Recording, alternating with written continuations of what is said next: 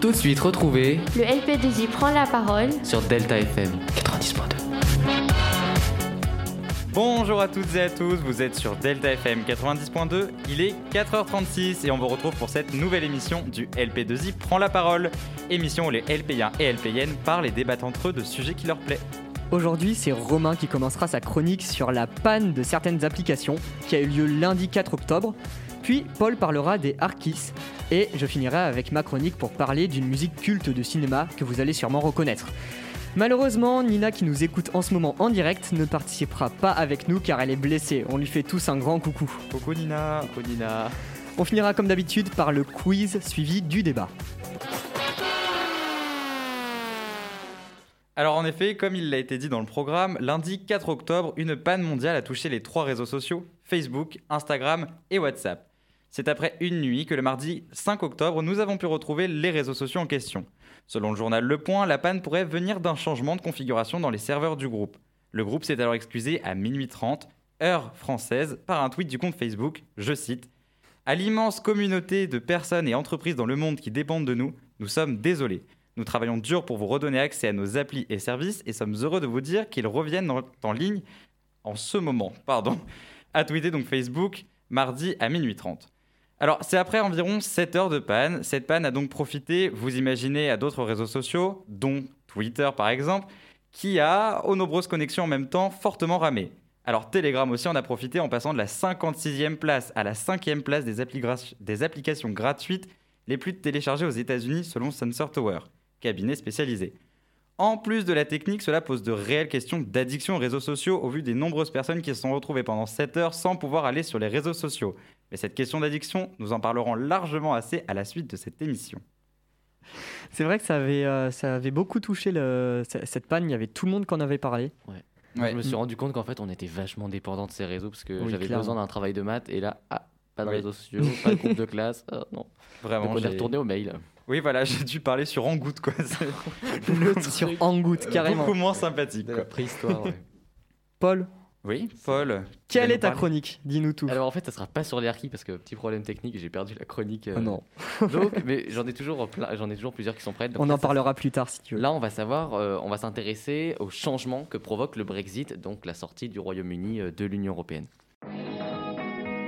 Paul vous explique tout en 180 secondes. Le 31 janvier dernier, après des années de négociations, le Royaume-Uni est sorti de l'Union européenne. C'est le fameux Brexit. Mais ça change quoi pour les Britanniques et pour leurs voisins européens? Donc depuis le 31 janvier 2020, le Royaume-Uni a quitté l'Union européenne. Cette sortie de l'Union européenne, elle est surnommée le Brexit. Britain, donc euh, les Britanniques, exit, sortent, donc les Britanniques sortent de l'Europe. Bon, c'était le petit coin euh, étymologique. Donc le Royaume-Uni entre maintenant dans une période de transition pour adapter ses lois à la nouvelle situation. On a pu le voir avec l'actualité, c'est jamais simple. Alors, à quoi doivent s'attendre les Britanniques et leurs voisins européens? Plus difficile d'entrer au Royaume-Uni. Avant, il suffisait d'un passeport ou d'une carte d'identité pour se rendre au Royaume-Uni depuis un pays de l'Union et de l'espace Schengen. Mais bientôt, il faudra peut-être demander à l'avance une autorisation appelée visa pour pouvoir y rentrer. Ce sera sans doute encore plus difficile pour les migrants. En effet, le Royaume-Uni n'est donc plus obligé d'appliquer le droit d'asile européen et il pourra donc refuser d'accueillir de nouveaux réfugiés et renvoyer chez eux ceux qui s'y trouvent déjà. C'était euh, surtout pour ça que les Britanniques ont voté en faveur du, du Brexit.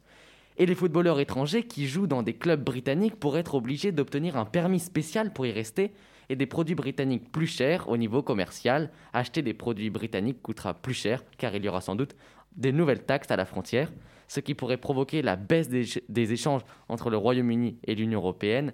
La transition va donc durer jusqu'à 2021, fin 2021, et pourra même être, être étendue d'un ou deux ans. Donc, et, le- et pour terminer, le Royaume-Uni a décidé de quitter Erasmus, mais le feuilleton, euh, donc on pourra faire une autre chronique, le feuilleton de, de nos amis euh, européens qui changent, qui quittent l'Union européenne n'est pas terminé parce que la Pologne euh, vient de remettre en cause les traités européens avec la Cour constitutionnelle.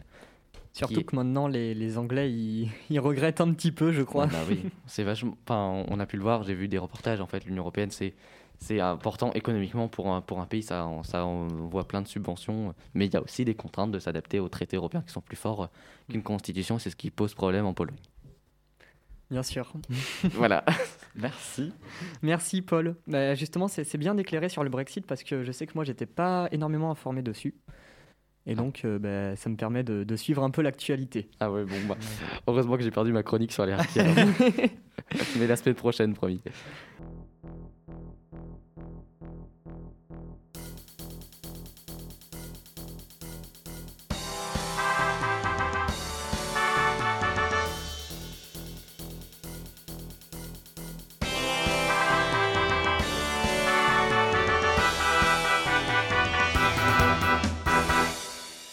Allez, à partir d'aujourd'hui, les découvertes et analyses symphoniques du tricotin ne se contenteront plus de vous présenter une musique de film, mais vous feront aussi travailler votre culture musicale.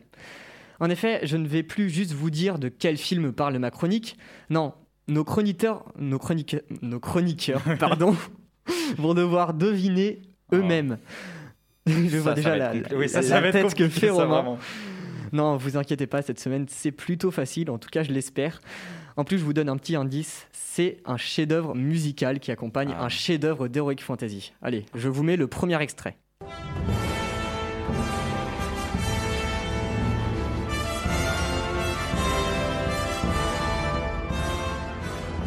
Alors, vous êtes deviné Alors là, vraiment, je me tourne vers la technique pour savoir si quelqu'un peut me donner la réponse. J'ai- Shazam, si vous Sha- Shazam. Ah, Ouais, bien sûr, c'est Ah, le Seigneur voilà, des Anneaux. La technique forte, hein, quand même. En effet, ouais, ma chronique va parler de la musique du Seigneur des Anneaux. Alors, je préfère tout de suite prévenir, le travail de Howard Shore sur ce film est vraiment démentiel, à tel point qu'il existe plus de 90 leitmotifs pour toute la saga. Donc, mon analyse sera extrêmement synthétique. Je vais dans un premier temps vous énoncer quelques des thèmes marquants du film, puis je vais essayer de vous faire comprendre la subtilité de la partition en vous montrant les caractéristiques de la bande originale. Et enfin, je vais conclure en vous disant pourquoi cette saga musicale est un chef-d'œuvre. Mais avant tout ça, un petit ré- résumé du film s'impose. Frodon, un jeune hobbit, une créature chétive de petite taille, va être complètement bousculé de son train de vie quotidien par un anneau ayant des pouvoirs maléfiques. Sa quête sera de détruire cet objet démoniaque en voyageant dans des lieux atypiques avec son escorte composée d'autres créatures magiques, elfes, nains, magiciens. Le premier thème que je vais vous présenter est celui de la comté, l'endroit où vivent tranquillement les hobbits.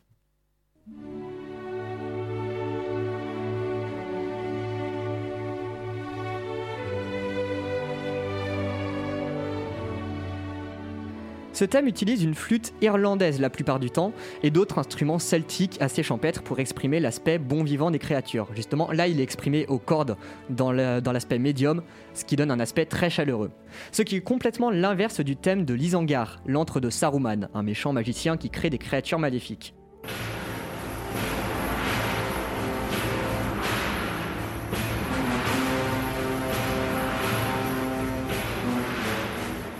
Ce thème est composé en 5-4, 5 temps par mesure, ce qui lui donne un aspect complètement déstructuré et effrayant. La plupart des morceaux sont composés en 4-4 ou 3-4. De plus, les trombones graves et les percussions lourdes comme les enclumes ou les chaînes renforcent le sentiment de puissance maléfique que dégage ce lieu. On a d'autres lieux qui utilisent des instruments atypiques, comme le thème du Rohan qui va la plupart du temps être joué par un Hardanger Fiddle, un violon nordique.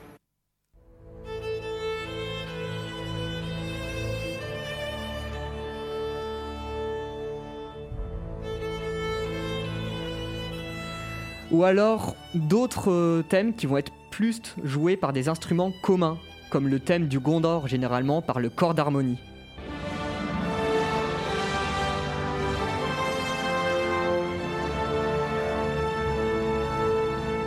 Ce qui m'amène à vous parler des variations thématiques. En gros, le principe est juste d'écrire et jouer un thème autrement pour faire passer des émotions différentes. Par exemple, le thème relié à l'anneau que l'on entend à chaque début de film va être un petit peu différent, euh, rendu un petit peu différent par des procédés, euh, ce qui va le rendre assez bancal euh, pour signifier la perte du pouvoir de celui-ci.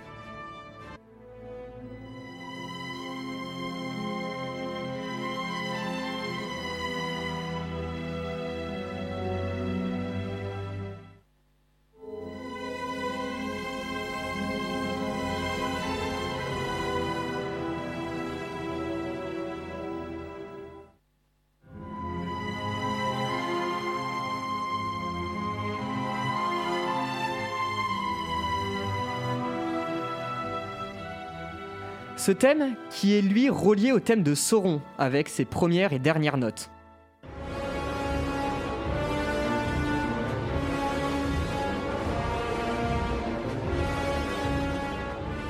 qui est lui-même le strict opposé en construction du thème de la communauté de l'anneau.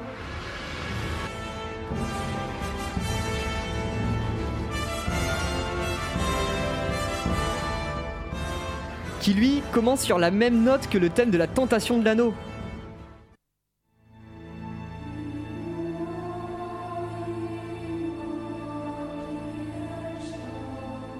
Qui ne va jamais être varié pour montrer que son pouvoir agit toujours de la même façon. Le travail sur cette bande originale est juste totalement fou, c'est incroyable. Si vous voulez aller l'écouter, vous pourrez noter plusieurs éléments qui caractérisent tout cet univers musical. Par exemple, les accords plaqués joués la plupart du temps avec un crescendo ou un décrescendo, comme pour représenter, une respiration.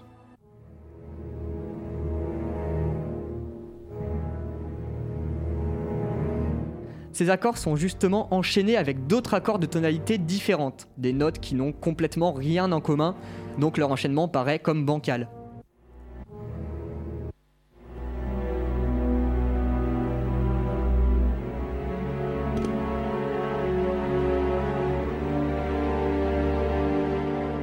Pouvez aussi retrouver des effets d'orchestre comme des improvisations ou des dissonances pyramidales, des dissonances créées par des notes qui s'empilent.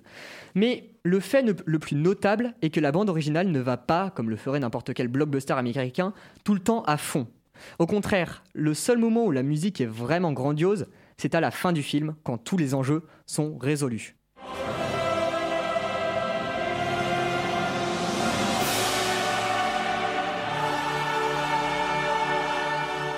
Sinon, la musique est toujours très légère et subtile, même dans les grands moments. Par exemple, pour une scène de bataille, vous vous imaginez peut-être une musique puissante et rythmée.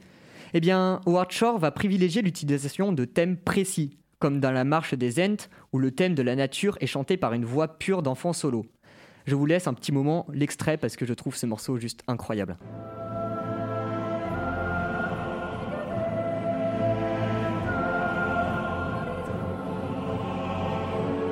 Bref, cette bande originale inspirée par certains opéras de Wagner, qui, on va le dire, est un fondateur des leitmotifs, a juste une cohérence et intelligence musicale folle. Le nombre de thèmes et de mélodies raccordés à l'histoire est juste phénoménal.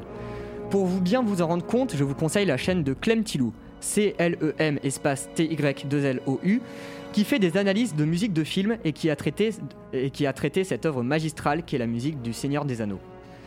Mais le plus fou est de se dire qu'Howard Shore ne s'est pas contenté de ses films. Il a réitéré l'expérience une décennie plus tard avec la trilogie du, Hobbit. Sauf que cette fois, les délais de production étant extrêmement courts, il a composé tous les thèmes et seulement certains morceaux. Donc le chef d'orchestre et l'ingénieur du son ont dû bidouiller certains morceaux avec les productions de Shore durant l'enregistrement, car le montage était encore en cours. Bon, j'espère que ça n'a pas été trop dense et que j'ai réussi à vous faire prendre conscience du génie de cette œuvre musicale. En tout cas, on vous laisse sur notre pause musicale avec un morceau composé spécialement pour le deuxième film du Hobbit, Far par Ed Sheeran.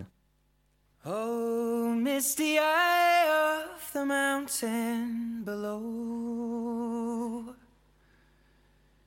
Keep careful watch of my brother's souls. And should the sky be filled with fire and smoke. Keep watching over during suns.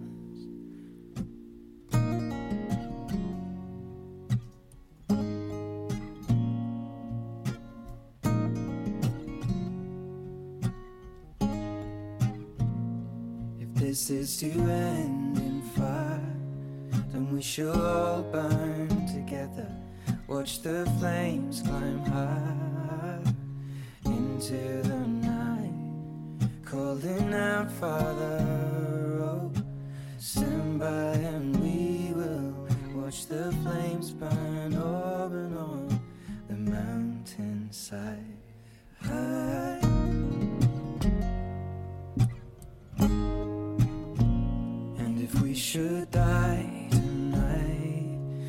should all die together. Raise a glass of wine for the last time. Cooling out, Father, oh, prepare as we will watch the flames burn open on the mountainside. Desolation comes upon the sky. Now I see fire inside the mountain. I see fire burning the trees, and I see fire hollow in soul. I see fire blood in the breeze, and I hope that you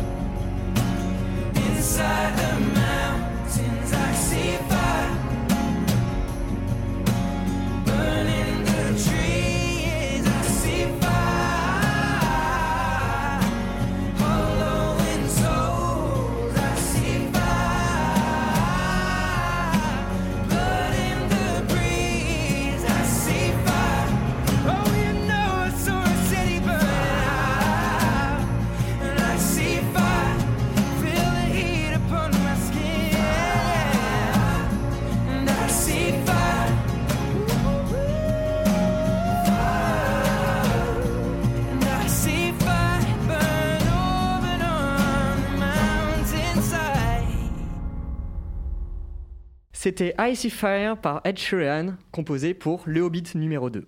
Une très belle musique. Ouais, vraiment. Euh, Est-ce qu'on passerait pas au quiz? Il y a des petites questions. Ah ça, ça, ça- Le petit stress du quiz, là, ça fait plaisir. Allez, c'est parti.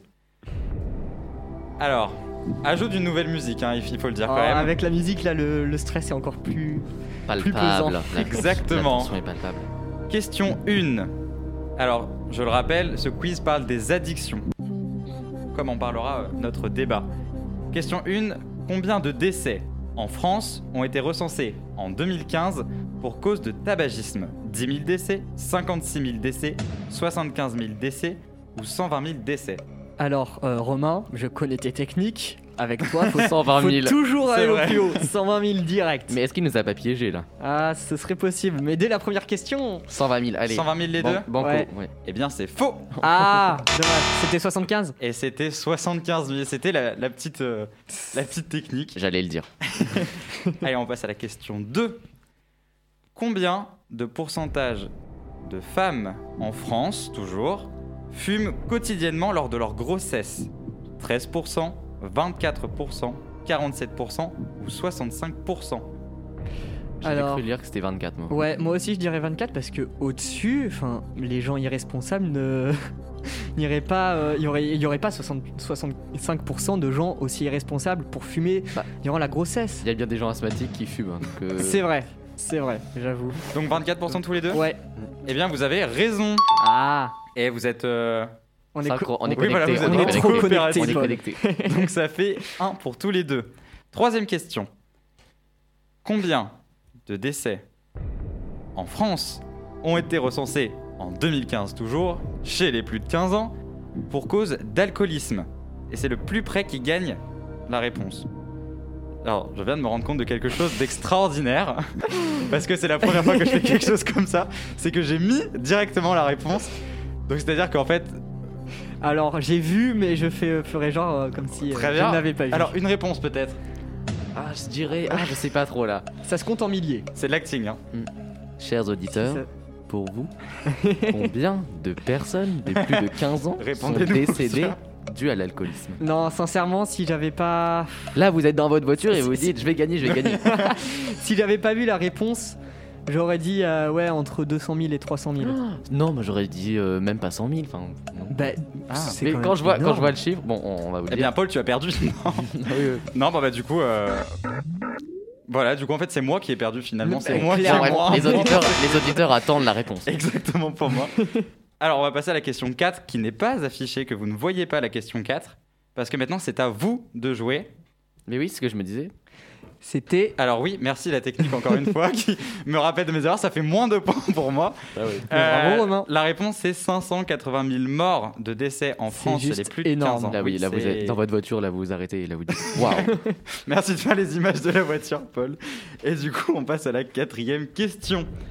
Et maintenant, c'est à vous de jouer et de me citer tour à tour une addiction que vous connaissez.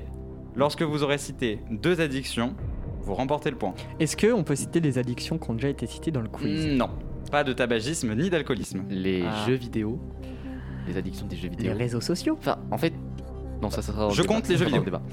Euh, mais tout peut être une addiction, ça dépend à quelle fréquence on le fait en fait. Oui, c'est ça, c'est Oui, mais c'est le euh, piège. Je veux une citation. Je veux que tu me dises. Le- bah, euh, qui peut être, enfin, on va dire nocif pour notre santé, notre santé. Ouais. Euh, moi, je, bah, je dirais euh, la drogue Très bien. Les et- réseaux sociaux. Voilà, Hmm, et les jeux vidéo. le- on a déjà dit le jeu vidéo, la drogue. Ah bon? Qu'est-ce que je peux dire de plus? Oula, c'est compliqué. Allez, il va falloir se dépêcher. Le sinon- sucre. Bien joué. Le sucre, c'est vrai. Il y a, rien raison. qui va dans ce quiz. bon, bah, du coup, deux points, C'est le sucre, c'est vraiment une addiction, ça par contre. Mais c'est vrai en plus. 2 points, 2. Donc 2, 2. Et pour vous départager, on a la cinquième question. J'espère que là, j'ai pas fait d'erreur. Non, mais de sur toute ce- façon, on est trop connecté avec Paul. Donc Oui, va- voilà, vous allez dire exactement la même chose. Question 5. Dans les accidents de la route, combien de pourcentages viennent d'une prise de médicaments abusive 10%, 20%, 30%, 40%. Ah, j'hésite entre 30. 20 et 30. Moi, c'est pour moi 30. Hmm. Bah, Paul, on est connecté dans tous les cas. Voilà, donc, donc- euh, Vas-y, 30.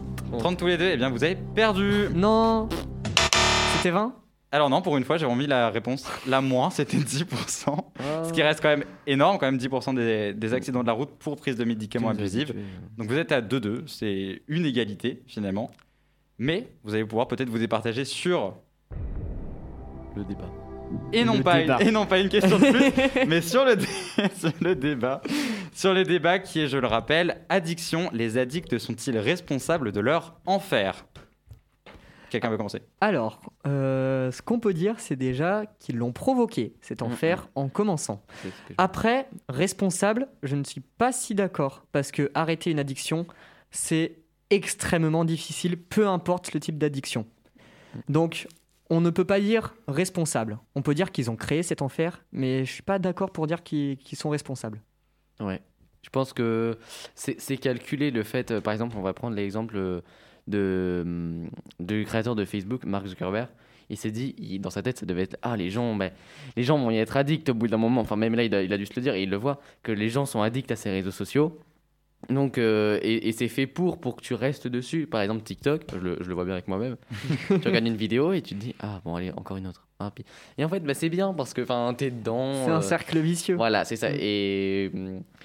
Et, et donc je pense que oui, c'est volontaire le fait de- d'en être addict parce que c'est fait, tout est fait pour nous Mm. Euh, donc euh, tout est fait pour qu'on reste, pour nous plaire, et, euh, et ça marche en plus. Donc, euh, Alors Romain veut dire quelque chose, ça Euh, le démange. Parce que c'était provoqué, je suis pas totalement d'accord non plus. Parce que je pense que, par exemple, pour tout ce qui est tabac, euh, drogue, etc., j'ai plus l'impression qu'on se l'impose ou alors que c'est un principe sociétal. C'est-à-dire C'est que vrai. euh, on va fumer parce que quelqu'un d'autre nous a incité à fumer, nous a dit Ah bah tiens, regarde, ça fait ça. Et moi, j'ai l'impression que euh, les addictions, ça vient d'un vois- manque, genre un manque de bien-être ou un manque de. Enfin, pour combler quelque chose. Et euh, voilà, du coup, c'est vrai que j'étais pas trop d'accord avec ça. Mais oui, par contre, je suis d'accord que je pense qu'ils ne sont pas responsables de leur enfer parce que quand on tombe dedans, on a du mal à s'en sortir. Et je recite les deux livres que j'ai cités euh, la semaine dernière, c'est-à-dire Noyé dans l'alcool et L'herbe bleue. Mais euh, tu dis qu'ils ne sont pas responsables euh, de la création de cet enfer parce que c'est un effet sociétal. Je ne suis pas tout à fait d'accord parce que c'est plus facile de dire non que d'arrêter quelque chose. Ça, ça dépend des personnes, forcément, il y, aura, il y aura toujours des exceptions. Mais dans tous les cas, ça va être plus être facile de dire non, je ne veux pas fumer, que d'être en train de fumer et de dire je veux arrêter. Ouais, mais je pense que ça peut être aussi une pression psychologique, c'est-à-dire que quand tu as tout un groupe qui le fait, tu vas le suivre, mais de manière. euh, L'effet grégaire en fait. Ouais, voilà, c'est-à-dire qu'il y a un groupe, donc tu vas faire pareil. Et puis même si je reprends le, le principe de noyer dans l'alcool, c'est une femme qui est tombée dans l'alcool parce qu'elle avait trop de papiers à devoir remplir de par la justice française et de par... Voilà. Et en fait, du coup, elle est tombée dedans parce qu'elle avait un mal-être total. Oui. Et du coup, j'ai l'impression que même pas elle se l'écrit, en fait, c'est qu'elle a trouvé quelque chose qui, qui elle s'est dit, ok, d'accord, ça va le faire. Puis tu tombes facilement parce que Ouais. t'es faible en fait dans ces moments-là. Enfin, t'es. euh, Enfin, faible dans le sens où. euh, ouais, Faible mentalement, c'est Ouais, fatigué. Voilà, Mm. t'as as plein de choses, plein de facteurs euh, négatifs, parce que c'est pas très positif, euh, même pas du tout. Donc t'as plein de facteurs négatifs, et, et tu tombes dedans, et après pour t'en sortir, c'est vachement dur. Je vois, des fois, on peut lire ou écouter ou regarder des témoignages de personnes qui finissent, euh, qui sont euh, sans domicile fixe, et ils te disent que c'est ça va très vite de tomber dedans. Il y en a, ils sont quittés par leur femme. Et, Et, c'est juste euh, qu'on le voit pas arriver. Ouais, voilà. Et, et quand t'es dedans, bah, t'es dans une phase, tu vois, tu peux Mm. traverser une petite phase un peu triste, et, euh, et- et tu tombes. Et pour en sortir, c'est plus compliqué. Puis je pense que c'est surtout aussi pour ça que ça se provoque pas, c'est qu'on se dit jamais on va tomber dans une addiction. On se dit Non. jamais je vais être addict à Oh non, l'alcool. pas moi. non, mais vraiment. Et on se dit toujours, ça arrive voilà. qu'aux autres. On s'arrive qu'aux autres. Et en fait, quand on est dedans, on se dit, Bah mince, oui. et là, comment je fais? Bah oui.